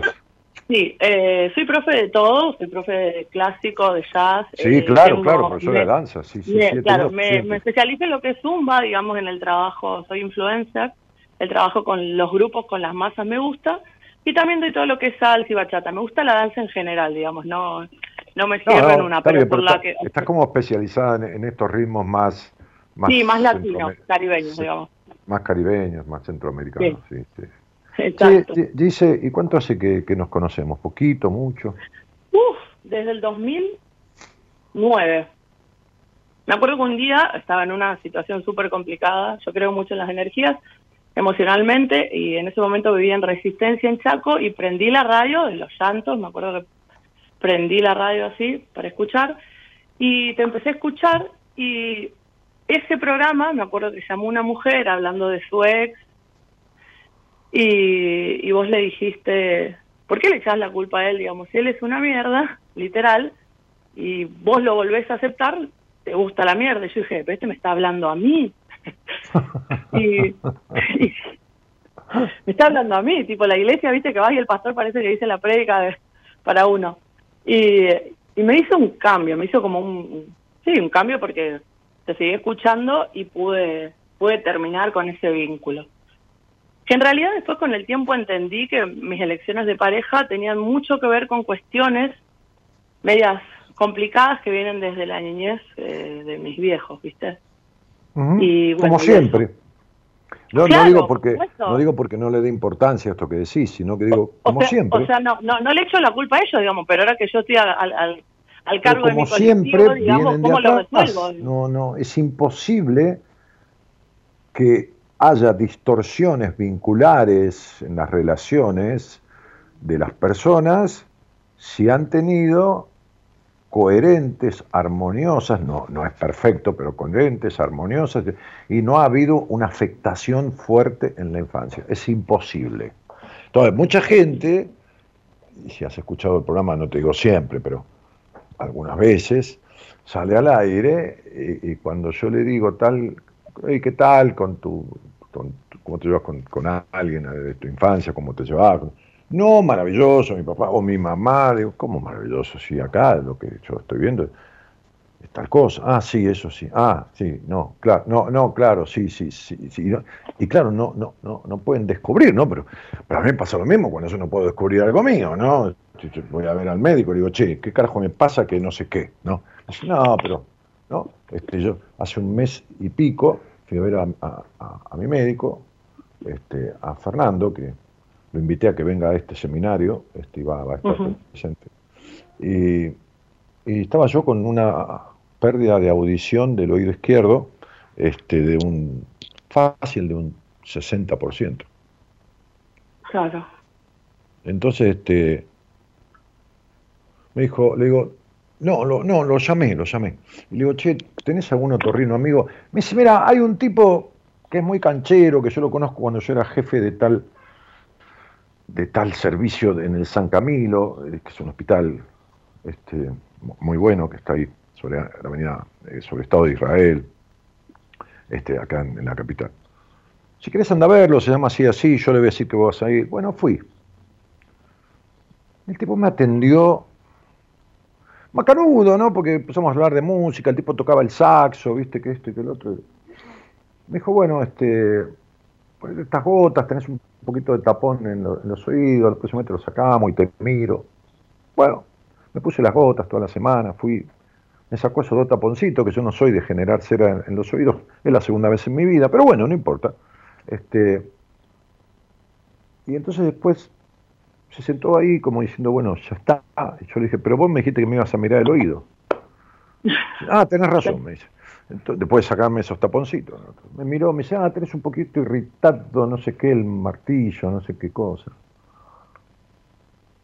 Entonces, me dice, pones unas gotitas de tal cosa, este, tres o cuatro días y se va a pasar. Bueno, pasaron siete, ocho días, nueve. Yo escuchaba, por ahí se me tapaba el oído, escuchaba un 20%, por ahí se me abría, escuchaba un 40%, o la mitad. Entonces lo llamé a Fernando y le dije, che, escuchame una cosa. ¿A dónde me mandaste? No, le digo, me parece que este tipo está como cansado. Le digo, ¿cuánto hace que no lo ves? No, como 8 o 9 años. Sí, me parece que se quedó ahí. Me dice, bueno, venime a ver. Entonces pedí un turno con él, me senté, claro, es un médico bastante atípico, medio raro, ¿viste? Medio raro en el sentido de que es un médico integralista, ¿no? no ve, a la persona desde todos los ángulos, y, no, desde el, no desde el oído. el otro día me decía un amigo, este, es amigo, es un tipo que quiero mucho, que es, es, es mozo, este, este, eh, de un hotel acá de cerca de mi casa, que ya lo conozco yo cuando iba a un bar de otro hotel donde él estaba. Entonces tiene un problema en el pie hace rato, lo operaron, ¿no? Entonces me decía, me mandaron un especialista, no un traumatólogo, un especialista de pie. Digo, porque hay especialista de pie, ahora hay especialista de, dedo, de mano, de cara, de cuello, de, de rodilla. Entonces, este, bueno, lo fui a ver a Fernando, ¿no? Entonces me sentó ahí, me miró un poco los ojos con la ideología, ¿no? después me sentó en un sillón que tiene, que tiene todo un, aparato que se mueve atrás por la espalda, y te pasa por toda la espalda como un rodillo. Entonces después me dijo, sentate acá. Me senté ahí y me puso los dedos pulgares sobre un costado, sobre el costado izquierdo, del lado del oído izquierdo, abajo del cuello, ¿no? Y me tocó y sentí como una punta que salía ahí en la espalda. Acá está, flaco, me dice, es la tercera vértebra, la tercera cervical, me dice. Es la tercera cervical. Esa jode el oído que acá, que allá. Y se espera un poco. Entonces me empezó a agarrar ahí atrás. Me hizo poner el brazo atrás, me movió el brazo, que esto, que lo otro, que cae allá. Bueno, dice, te veo en tres o cuatro días. Bueno, fui a los tres o cuatro días, Volví a ir a los tres o cuatro días después de vuelta, no tengo más nada en el oído. Con esto te quiero decir que a veces no es lo que parece. A veces el problema del oído no está en el oído. ¿Me explico? Sí, sí. Entonces, el problema del mal vínculo, no está en el mal. Ay, este señor o esta señorita son nerviosos o esto, o, o, pobre, este, él es así, o, o, yo me quedo porque me quedo con el oído a medias, o lo, fui a ver a, Nacho, Nacho Mintz, que está en el panel de lo de Tinelli, Nacho, este, que atiende acá Puerto Madero, tipo bárbaro, me hizo, vamos a ver, vamos a hacer una tomo, me dijo. Ah, claro, antes de verlo, Fernando, hice la tomo, una tomografía con él, me dijo, mira, te voy a mirar, me miró con una cámara, me metió en una cámara por la nariz, por la boca, este, que me hizo hacer arcada, pero me miró todo, me dijo, mira, está un poquito inflamado, flaco, yo me quiero sacar la duda, me dijo, Nacho, este, vamos a hacer una tomografía computada, quiero ver, yo dije, la puta que me parió, tomografía computada, viste, uno empieza a pensar raro, qué mierda tendré, ¿no? Este, y me hizo una tomografía computada, me dijo, mandame el resultado de la tomo, no, no, no, no vengas de vuelta al pedo, me dice, ¿para qué? Vas a pagar una consulta, que este, que el otro. Este, y se la mandé y la tomografía salió bien. Entonces ahí me fui a verlo a Fernando. Ya, dije, bueno, listo. Este, esto es para un médico curandero. ¿No? ¿Entendés? a lo que me refiero, ¿no? No porque sea un curandero, pero para un tipo que, que, resulta que, que vos tenés mal el oído y te empieza a tocar la vértebra, ¿entendés? Y, y te lo termina arreglando. Entonces digo, esto que pasa en este aquí, en este ahora, tiene correlato con otro lugar, con otro, con otra parte de la historia de uno. ¿Entendés? Lo que le pasa a uno con el de al lado este, tiene que ver con una vértebra de su historia. Totalmente, sí. Sí, y también me di cuenta que me hice la pelotuda mucho tiempo de no mandar mensaje porque tenía miedo de que me digas algo que yo no quisiera escuchar. O sea, porque 12 años, más de 12 años sin escribir. No, pero ¿qué tiene que ver? no necesitabas, pero, y uno es así, ¿viste? Como decía mi papá, uno le esquiva el culo a la jeringa, ¿viste? Muchas veces. Claro. Así sos vos, así, soy yo, o he sido muy así, ahora, ¿viste? Ah, por más que tenga una piedrita chiquita en el zapato, ¿viste? Y camine igual, no tengo ganas de tener una piedrita en el zapato.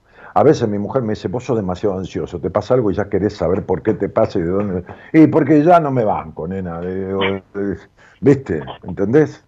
Este, Querés resolver. ¿Viste?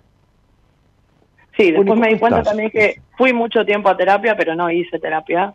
O sea, era como que decía cosas, pero no, no, no era completo, siempre como por el temor de, de, cómo va a sonar lo que diga, ¿viste? Fue, fue todo, claro. todo un tema. Después sí me cambió mucho la vida. Esta paciente que yo leía recién, este, que, que, leía, no, la recién, la anterior, que leía lo que me escribió para su alta en la historia clínica, tenía ocho años de terapia, ¿no? Este, y, pobre, ¿no? Pobre digo con todo cariño, porque estaba en ese estado que describió, que era realmente horrible. Pero bueno, qué sé yo, uno va donde puede, le esquiva como puede, siempre es lo mismo, ¿no? Este, hay como un temor, como decía Freud, ¿no? E, el miedo al fracaso es muy fuerte, pero el miedo al éxito es mayor que el miedo al fracaso. Totalmente. Sí, el miedo a, ser feliz o, a vivir en bienestar cuando uno nació en un hogar que fue lo contrario. Eh, es, es así. Yo básicamente el, el miedo más más, el único creo que es el que tengo, es eh, el de, mm, no, creo yo que no sané todavía ese vínculo con mis papás y de, de que eso afecte a la relación que tengo con mi hijo, obviamente. Y trato de cuidar mucho lo que digo, lo que hago, su cabeza, porque está en, en, en, esa etapa de la infancia todavía en que un mal mensaje o un mal gesto o una mala palabra lo va a condicionar, digamos. Pero vos, viviste la vida teniendo cuidado con lo que decías para que al otro no le moleste o no le afecte o no se enoje o no esto o no lo otro. Totalmente. Eh, esto me hace acordar una madre de un ejemplo que di que, vino a verme cuando yo atendía en mi casa antes de casarme. Este, este vivía solo. y, después, y después cuando viví con Gaby al, principio también yo atendía en mi casa. No es que vino ella y me dijo andate de acá porque no te acá, pero un día me dijo, ¿no te parece que estás mucho acá adentro? Me, dijo, vos fíjate que atendés en el living, que es como tu consultorio, y, y, caminás dos metros y medio y estás en la cocina. O sea, vas del trabajo a tu casa, sería con dos metros y medio de diferencia. ¿no? Este, y tenías razón, pues yo ya me estaba no sintiendo bien. Y, bueno, después tomé un consultorio. ¿no? Este, pero, pero un día, hace años, cuando yo este, atendía así, vino una señora a verme, ¿no? entonces este, una entrevista, entonces hablamos de tal tema, eh, tal tema de su infancia dentro de, de, los temas de su historia, uno que surgió en la charla fue un abuso que había tenido. Entonces ella me dice, este, en un momento, qué sé yo, de la conversación, de ida y vuelta, me dice, por eso yo cuido tanto a mi hija, ¿no? porque el abuso había sido, como la mayoría de los abusos de, de, de las niñas, este, que son más intrafamiliares, ¿no? que la de los chicos, de los varoncitos. Los varoncitos por ahí son, algunos son intrafamiliares, pero otros son, son, más afuera, ¿no? Afuera. Pero lo de las mujeres suelen ser intrafamiliares. Un amigo muy cercano a la familia, el tío, el abuelo, el mismo padre. Bueno, este, y entonces ella me dijo, sí, por eso Dani, este, este, yo, este, a, mi hija no le dejo ir a ningún lado, ¿no? A la casa de ningún pariente, no le dejo que se quede con, en la casa de una amiga, ni, ni, vaya ni esto, ni lo otro, ni que, que ¿no? Para evitar, ¿viste? Una situación así. Este, sí, bueno, bueno, a mí me pasó lo mismo, o sea, no tuve esa situación, digamos, de, de abuso ni nada de eso, pero por ejemplo, mi papá, militar, qué sé yo, me dejaba salir una vez al mes. Eh, no, no, pero vos fuiste abusada emocionalmente, que es peor. Sí, es mucho peor.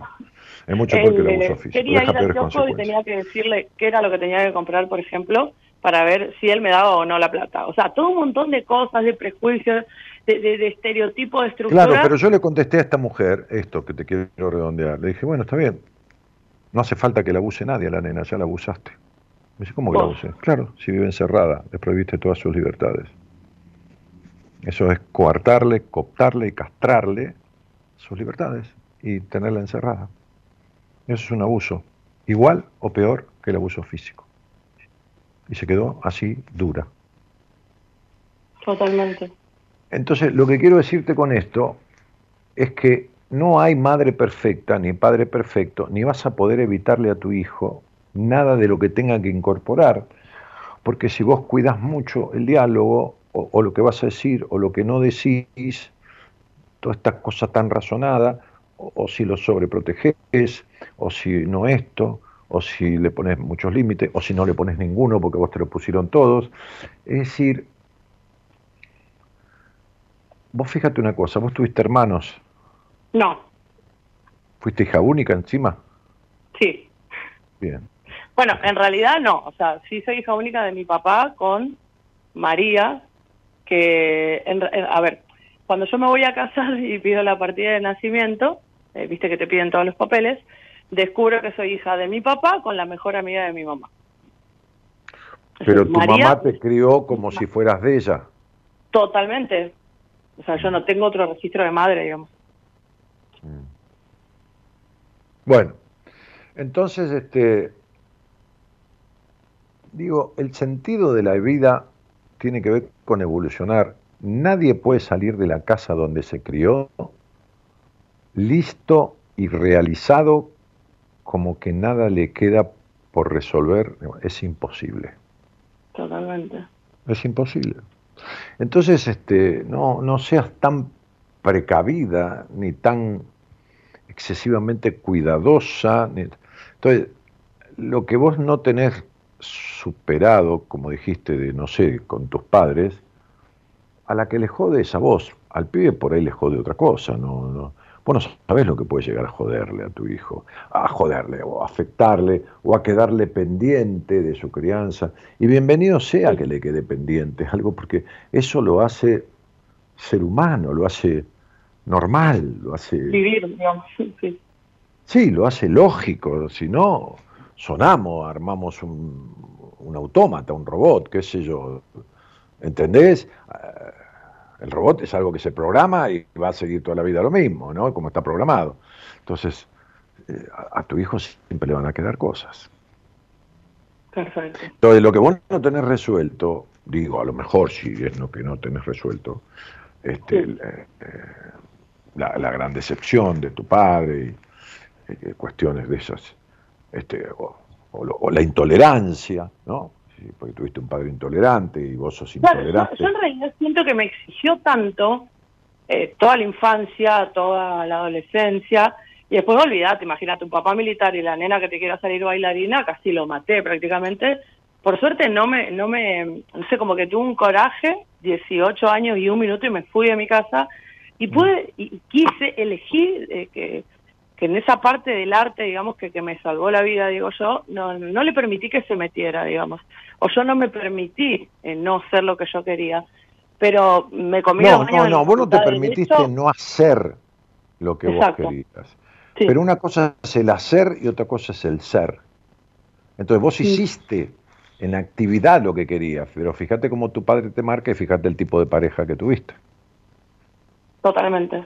Y bueno, entonces, el haber hecho lo que querías resuelve una parte tuya artística con la cual viniste, que tu padre hubiera negado, absolutamente, porque bueno, eh, ser bailarina es de puta, sería, ¿no? Para, para un padre así. No porque sea padre militar. el hecho de que sea militar no quiere decir que todos los tipos que son militares tienen el mismo concepto, ¿no? este, Hay, hay tipos que, no sé, son, son barrenderos, por, por, decir algo, pero bien, en el buen sentido, ¿no? No tiene que ver con un militar, un tipo que trabaja en una empresa de limpieza, por decir algo, o maneja un remis, no importa, o es médico, qué sé yo, o hace medicina, y es igual o peor de riguroso que tu padre, ¿eh? no tiene nada que ver que sea militar. Pero, bueno, entonces, este, eh, eh, el, el, punto es que cuando alguien zafa y se va a bailar, a bailar digo, a aprender baile, danza, o que, canto, o que yo modelaje, o es actriz, eso es lo que hace. Pero quién es, está impregnado. Cuando vos a los 18 años decidiste irte de la casa de tus padres y, y, realizar tu, actividad vocacional, digamos, tu inconsciente ya estaba impregnado y afectado totalmente, de tal manera que el bailar no te iba a resolver nada de la afectación que tenías. ¿Entendés lo que quiero decir? Sí, totalmente. Claro, es decir, porque cuando el inconsciente se afectó, el cerebro todavía no está formado. Cuando el cerebro se formó, llegó tarde. Sí, totalmente. El cerebro se forma, se termina de formar a los 20 años. Entonces el inconsciente ya está afectado en los primeros 10 años de vida. Entonces, listo. Entonces, pues con ese cerebro, uno no puede resolver lo del inconsciente solo. Si fuera al revés, si el cerebro se armara en los 10 primeros años y el inconsciente tardara en afectarse 20, uno con el cerebro ya está abriendo el paraguas y dice, no, para, este lo que me quiere decir es que tal cosa y tal otra, la, la, la, la, la, pero no, ¿entendés? Es al revés. Es al revés. Entonces, cuando, vos cuando, vos, cuando vos metes un chico en la cama y lo tenés seis años durmiendo con vos, y después a los 12 lo sacás, ya está, recontraafectado. Cuando el tipo tiene 20 años, no puede resolver lo que le quedó como solito, no puede resolver lo que. Ahora, si fuera al revés, si el cerebro se formara en los primeros seis años, el nene cuando lo querés llevar a la cama te dice, no, pará, vieja, en la cama no, porque yo no voy a afectarme, viste, con estas cuestiones. ¿Entendés? Sí, sí, entiendo. Claro. Eso es lo que pasa. Sí, bueno, de hecho, el año pasado, una de las sesiones que yo digo que realmente hice terapia, Georgina, mi psicóloga, eh, me una pregunta tan simple como preguntarme qué quería yo. Y, y siempre le respondí en pos de, bueno, que mi hijo esto, que mi academia esto, que mis alumnos esto. Y me dice, no, boluda, ¿qué querés? Y pero si te estoy diciendo, me dice, no, pero ¿qué querés? Un chocolate, un alfajor, eh, tomar agua, caminar, ¿qué es lo que querés? Y, y fue, tipo, no puedo responder eso, me largué a llorar de una manera que no recuerdo haber llorado así antes. Me hizo un clic y después de ese clic empecé como a entender muchas cosas y, y parece que empeoró la relación con mis papás. parece que fue peor, porque decidí realmente ser eh, lo que siempre fui, la mujer que siempre fui, eh, no sé, comunicarme con todos, viajar para donde quería, si no, no, me di cuenta que todo lo que hice siempre fue con esa, no sé si necesidad o qué, de agradar a mi viejo o a mis viejos, yo creo que mi mamá actúa en consecuencia lo que mi papá decida también. Y toda mi vida fue así. Toda mi vida fue así.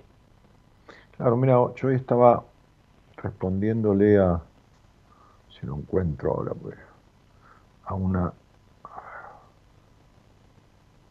a una paciente que está a unos 18 mil kilómetros de acá, más o menos, pero tiene su familia acá.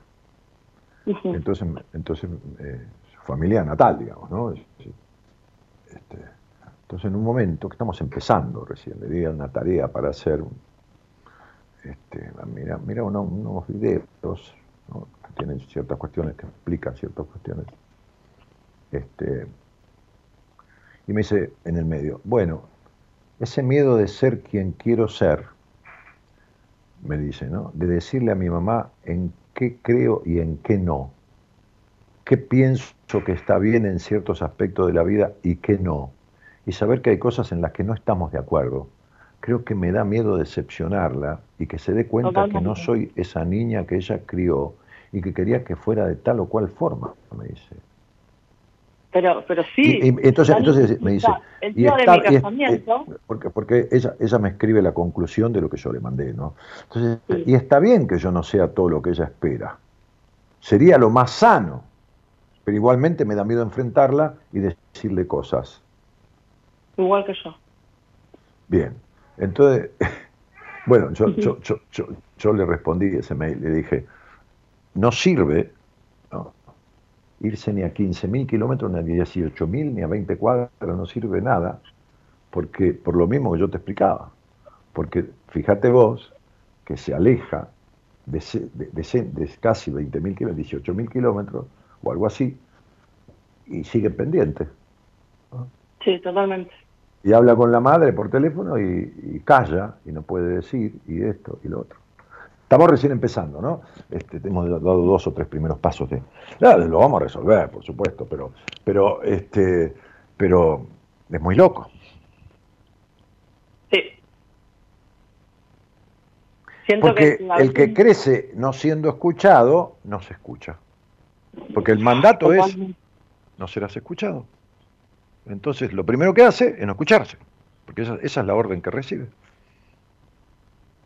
Sería, no importa quién quieres ser, importa lo que yo quiero que seas. A ver, si te queda claro, ¿se entiende? Así entra el mandato. Importa lo que yo quiero que seas, no importa quién querés ser, ni quién son, ni quién nada. Y esto desde el ABC de la vida, desde los primeros momentos en que el niño es consciente.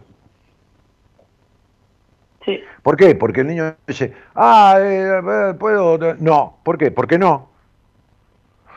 No hay una explicación. Porque yo no quiero o porque yo lo digo. Listo, basta, se acabó.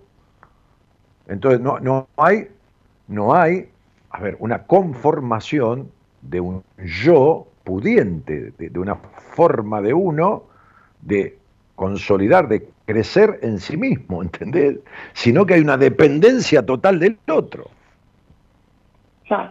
Es el amo y el esclavo.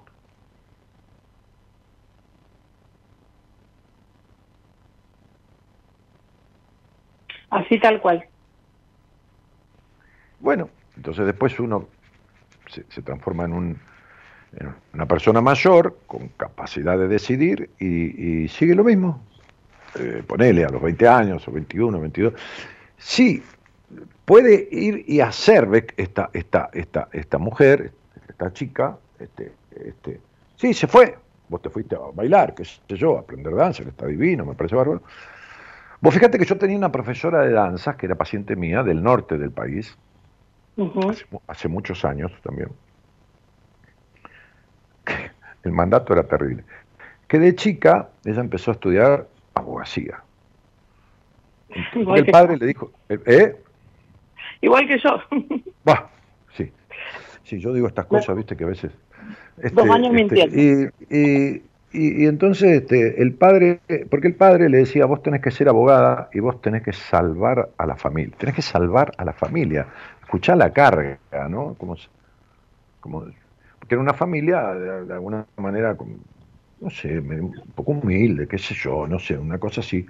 Eh, como que ella tenía que ser la primera gran universitaria y la primera, bueno, pero a ella le gustaba la danza. Entonces, este, me acuerdo hasta de su nombre, ¿no? Me acuerdo de su primer nombre, no me acuerdo del apellido, pero me acuerdo de su primer nombre. Como que si ser profe de danza no fuera una profesión, ¿no? Sí, no importa, para el padre no lo era. Claro.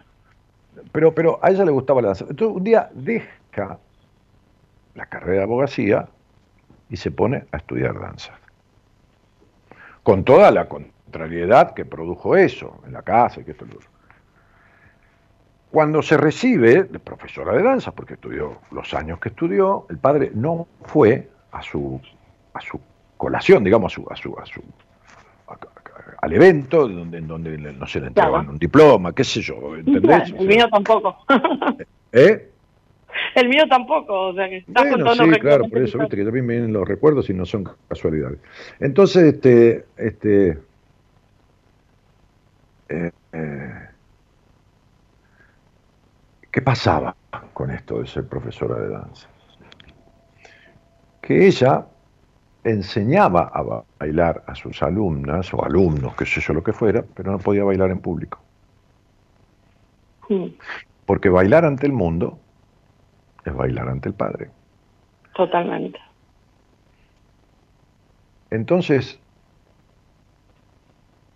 me acuerdo que ella vino a un seminario esta es una anécdota de seminario que yo no cuento nada de lo que pasa en un seminario, pero como esto es algo fuera de lo que son las actividades del seminario, los ejercicios vivenciales, pues fue una cosa aparte, ¿no? Aparte de lo, de lo usual del seminario, ¿no? Sí. Entonces ella era paciente mía y yo le dije, eh, ¿qué, qué, es lo que, qué danza que, que, te gusta bailar o de las que bailás?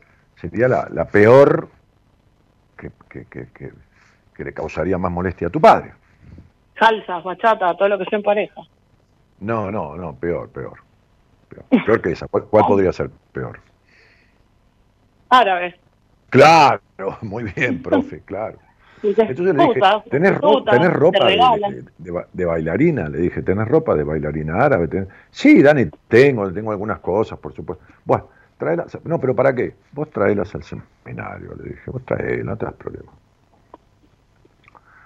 Entonces, este, llegaba un momento, en, un momento, en el seminario, por supuesto, hay tareas durante todo el día y hay momentos de break, ¿viste? De break, de, de, corte, porque, hay ejercicios, hay, hay, hay, hay, trabajos que son vivenciales todos, y, hacemos un break donde hay todos unos jardines de invierno y, ah, bueno, a veces salimos, pues son balcones, hay parques, de todo, pero bueno, ahí tomamos algo de un break hasta que llega el horario de la comida o, después volvemos a otro ejercicio.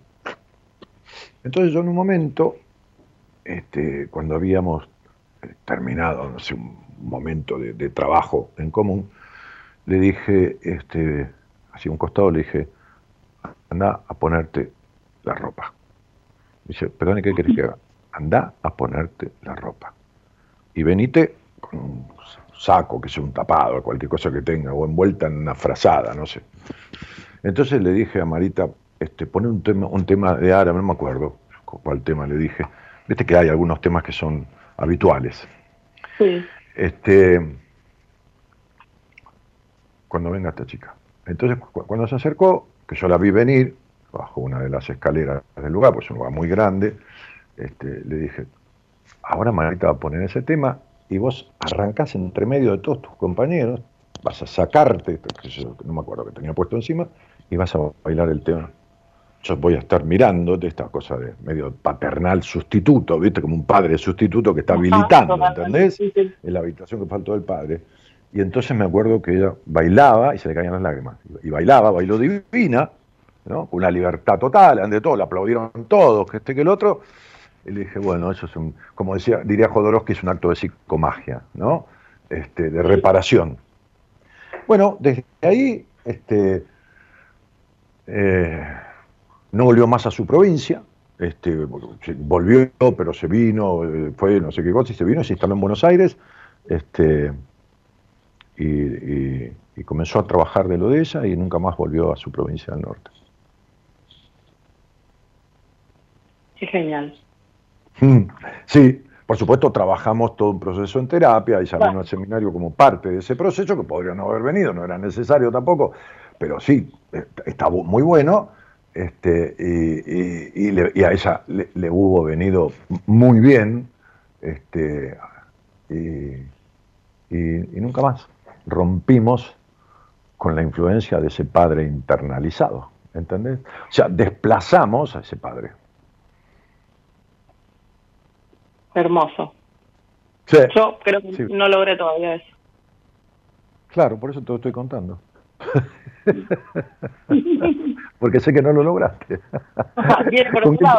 ¿Con, quién, te crees que estás hablando? ¿Con quién te crees que estás hablando? no, es, por ejemplo, eh, en, en, ese sentido, el tema de bailar. En, la relación con el mundo, que dentro de la numerología se llama sendero del mundo, así le puse yo, este, está el karma de la intolerancia, con un número 6 que habla de una dependencia del pasado, y un número 1 que dice usted vino a esta vida a ser usted. Entonces, y al lado tiene una K, que es el karma de la intolerancia. Entonces, tanto es la intolerancia que vos podés tener con los demás, discutiendo y queriendo que sean como vos querés que sean, o simboliza la intolerancia que vos tenés con vos misma, no dejándote ser plenamente. Entonces, ¿cuál de las dos elegía yo? Y esta, la segunda. claro, lógico. Este, porque una cosa es alejarse de un padre eh, castrador, por decir algo, y otra cosa es salirse de eso. Entonces, el karma, ese, karma, que el karma no es más que, que una lección aprender en la vida, ese karma condena a lo insólito de la vida. Siempre, te, va a llevar, siempre te va a llevar a lo insólito, lo inesperado. con, el tema de, exponerme y de todo eso no tengo problema, pero sí me di cuenta que después de ser mamá, o durante, no durante mi embarazo, no, después de ser mamá, engordé muchísimo, y bajo y subo y bajo y subo, pero nunca pude volver a mi peso normal, nunca, jamás. Tengo muchos problemas con lo que es mi peso corporal, muchísimo. Mm.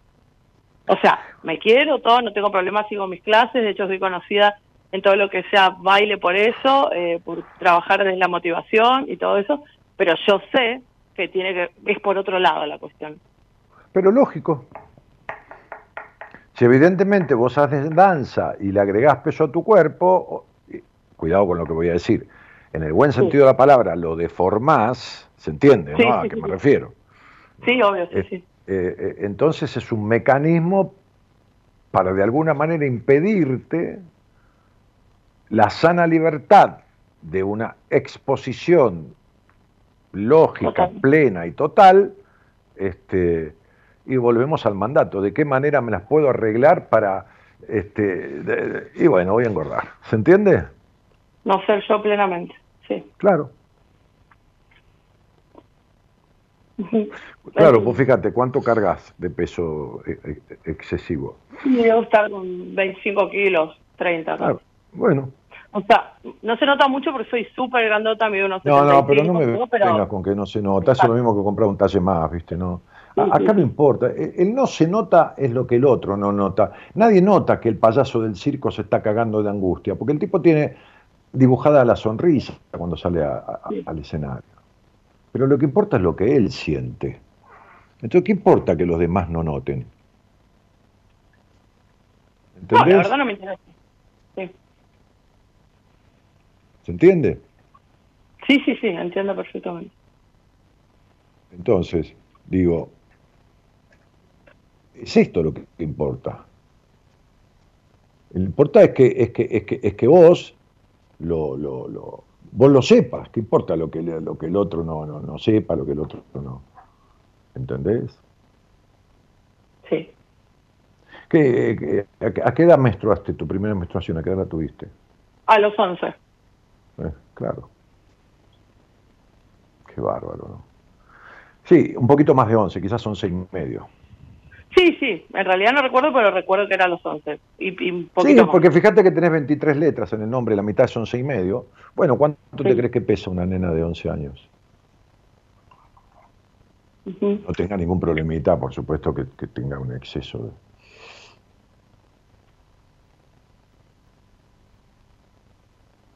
Alrededor de 30 y pico de kilos, ¿no? Es que te morfaste a la nena, ¿entendés? Cuando la nena pasa entre comillas, a ser señorita, este tema de la menstruación, que produce todo un cambio hormonal y que esto y que el otro, y que ahí es donde viene más el quilombo todavía, ¿no? Este, con el padre, con la castración, con todo esto, este, y con los problemas con la sexualidad y todo lo demás. Te morfaste a la nena, digo, te convertiste en tu papá, ves que no la dejas a la nena en paz, que, que salga y que, se muestre y que, esté plena y que, tenga su cuerpo como, como, y entonces encima, vos fíjate que es después del parto, ¿no? Es como que no corresponde siendo yo mamá. Yo me recuerdo, tipo, que antes de ser mamá, obviamente no, le voy a echar la culpa a mi hijo, digamos, pero era como más divertida, más suelta, más alegre. No Pero me no entendés lo que te estoy ¿no? diciendo. Sos madre, Sí. no corresponde. ¿No ves la madre que tuviste? ¿Me ¿No ves la madre que tuviste? Para que, para que tu mamá se case con un tipo así, tiene que ser una mustia, una hoja seca. ¿Entendés? Entonces sería, eh, sí, era más divertida, pero no, ya so- soy mamá, no corresponde que yo tal cosa o que yo tal otra. ¿Viste? Son cosas de tu padre, ¿entendés? Claro, Bueno. sí, sí, entiendo. ah, De hecho, justamente no es casualidad que tengan problemas con el papá de mi hijo por eso. O sea, por el mismo motivo, porque viajo, tengo que viajar, tengo que dar un curso. Y claro, mira, nene, no lo llevas. Y bueno, pero hay lugares que lo puedo llevar, hay otros lugares donde no lo puedo llevar. Y bueno, es toda una cuestión que viene por ese lado, ¿viste? el ser mala madre. O sea, yo soy mala madre por no llevarlo un fin de semana o tres o cuatro días a un curso, a una No, pero formación. vos no sos mala madre, eso es lo que él No, dice, lo que pasa es que a vos te él, afecta, porque él. eso es lo que diría tu padre, ¿entendés? Claro. No es lo que dice el padre del nene, es lo que diría tu padre.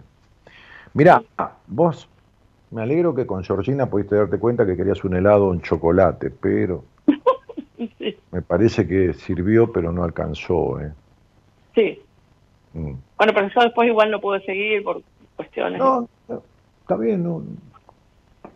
Yo no estoy echando la culpa a nadie, estoy diciendo que sirvió, pero no alcanzó.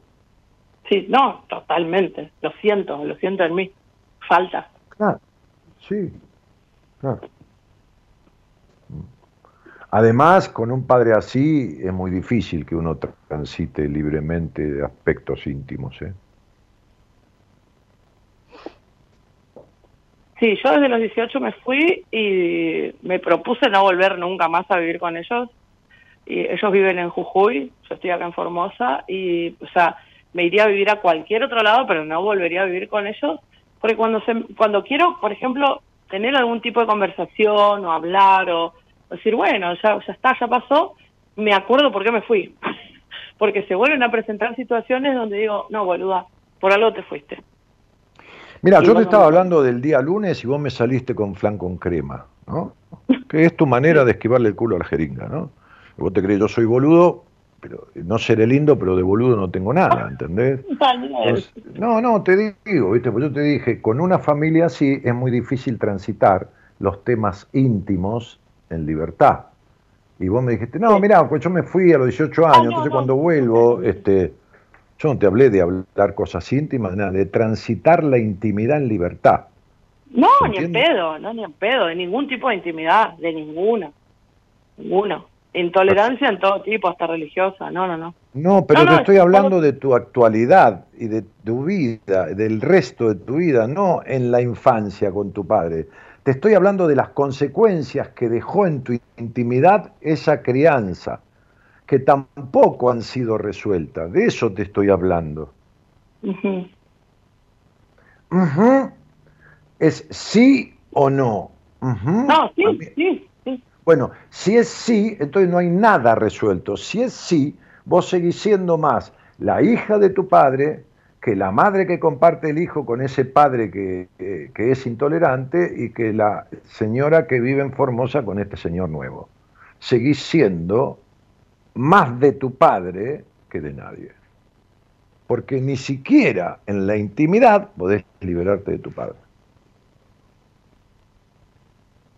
Entonces, vos vas a enseñar a bailar porque sos muy buena profesora, seguro tenés una capacidad de transmitir conocimiento que es infernal, infernal en el buen Sí. sentido, este, este, vas a, vas a, no te va a faltar la plata nunca, para nada, eso desde ya, este, para comer, dormir y bañarte, y, y- y va a venir una etapa a los 39 años en que se pone pródigo toda la parte material, siempre y cuando, y todavía tenés 5 años de esta etapa que termina a los 38, empezó a los 29, vos resuelvas lo que esta etapa pide, que es un basta ya de, de- de seguir los mandatos que te fueron instaurados. Un basta Sí. ya. Mientras no resuelvas esto, lo insólito, 20 kilos de más, o esto, o las decepciones de los hombres, o lo que fuera, va a seguir sucediendo. Es que no sé cómo resolverlo. Está bien, yo tampoco sé enseñar danzas. Claro. Sí, yo tampoco sé enseñar danza. Si quisiera aprender danza, iría con alguien que me enseñe. Yo no sé enseñar. Entiendo, entiendo, entiendo.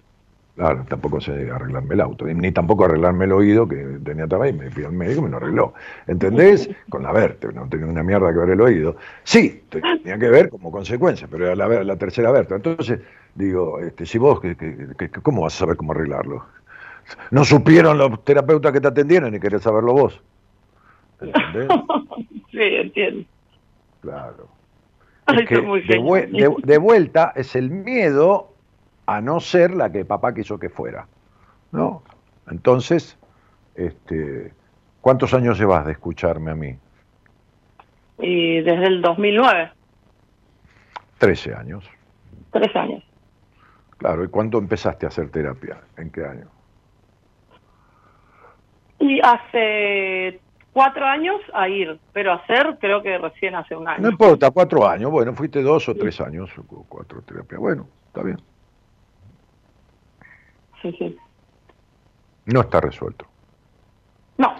No, no, no hay, no hay resuelto. O sea, lo, lo único que consolidaste es el hacer. Hiciste y haces lo que querés, que es la danza, ser profesora de danza, influencer, ¿no? Convences al mundo, le gustás al mundo, ¿no? A través de Instagram, lo que fuera pero no alcanza para convencer a tu papá, ni para sacártelo de encima, ni para quitarte los convencimientos que tenés a través de él.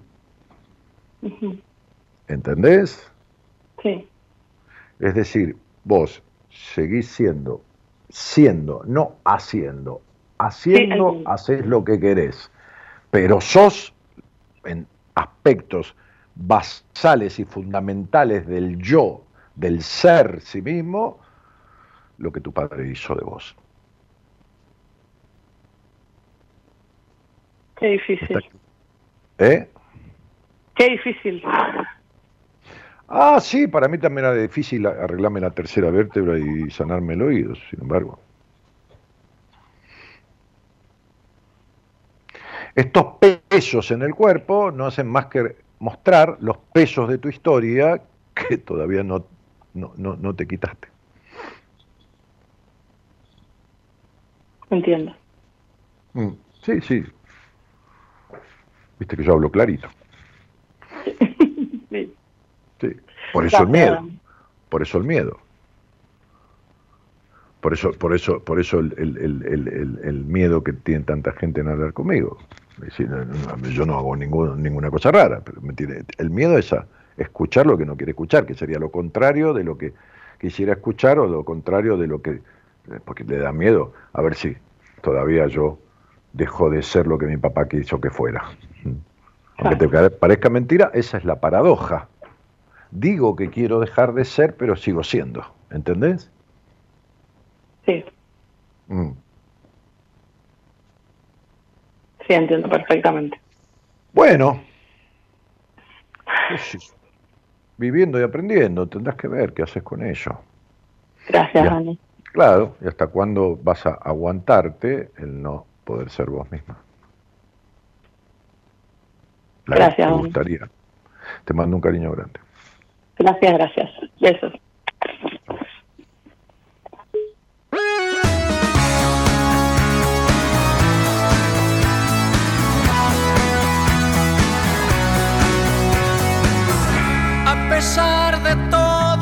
Estoy mejor que ayer.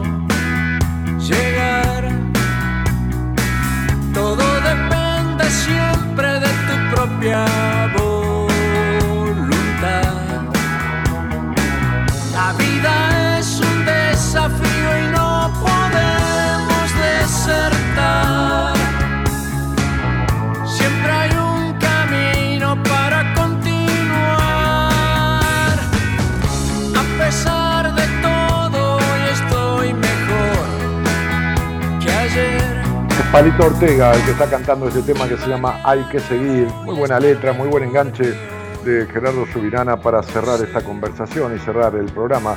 Sil Vidal dice, Dani, quizás me expresé mal, creo que no puedo elaborar mis duelos, es lo que dirían los psicólogos, duelos patológicos, el tema es que me quedo varada, tengo muchos en el tintero y no puedo salir de ahí.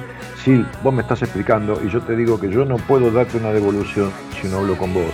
Cuando yo hable con vos te voy a explicar por qué de qué manera y a través de qué y cuál es la circunstancia por la cual vos decís que no podés salir de tu duelo y para qué no salís de los duelos.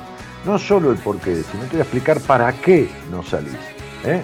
Es como una necesidad tuya no salirte. Pero bueno, yo tengo que hablar para explicarte. Yo no puedo darte una devolución así, no sé, de vos. Necesito datos tuyos, necesito hablar, inter- interactuar, como con esta chica, ¿me entendés? Que hablaba recién. Este, Dani dice Franco Maná, mm, o Mana, dice, buenas noches Dani, vi el video de tu boda, de tu casamiento, qué emotivo momento y qué feliz se te ve. Este, ¿Dónde estaba el video de mi boda?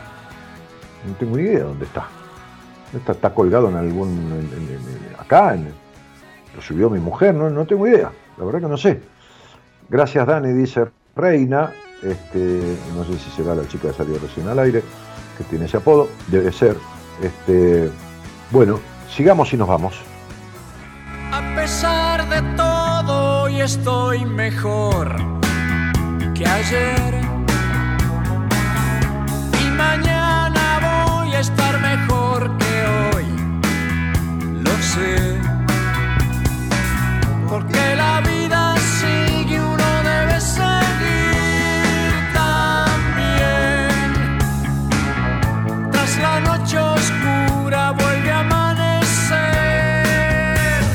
Bueno, es la noche oscura y volverá a amanecer hoy también. Nos estamos yendo de la mano del señor Gerardo Subirana, que opera técnicamente y musicaliza este programa. levantarse y sin rencores continuar.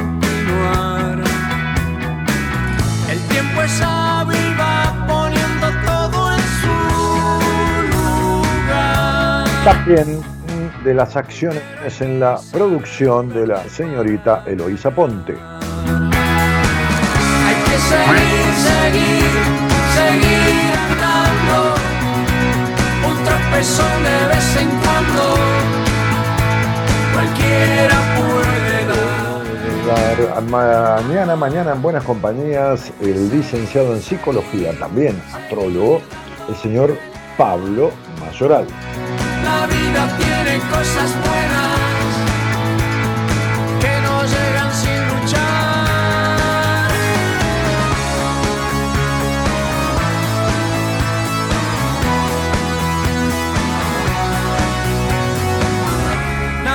El video de tu, de tu casamiento está acá en el canal. Ah, no sabía, no sabía. Eh, motivo, solo un fragmento está. Ah, una, subieron una partecita. Este, Franco dice recién salgo del trabajo, ahora miro el programa. Y también Emilio dice, el tema anterior, ¿cómo se llama? Anda para atrás, que está ahí el nombre del tema anterior. Están todos los temas, están posteados todos los temas. Bueno, mi nombre es Daniel Jorge Martínez. Esto ha sido una, un programa más o un programa menos de Buenas Compañías que va camino a cumplir quizás los 30 años de emisión ininterrumpida ¿eh? en, la radiofonía argentina. Bonito, qué bien que lo dije. Eh, buenas noches a todos y muchas gracias por estar. Chau, chau.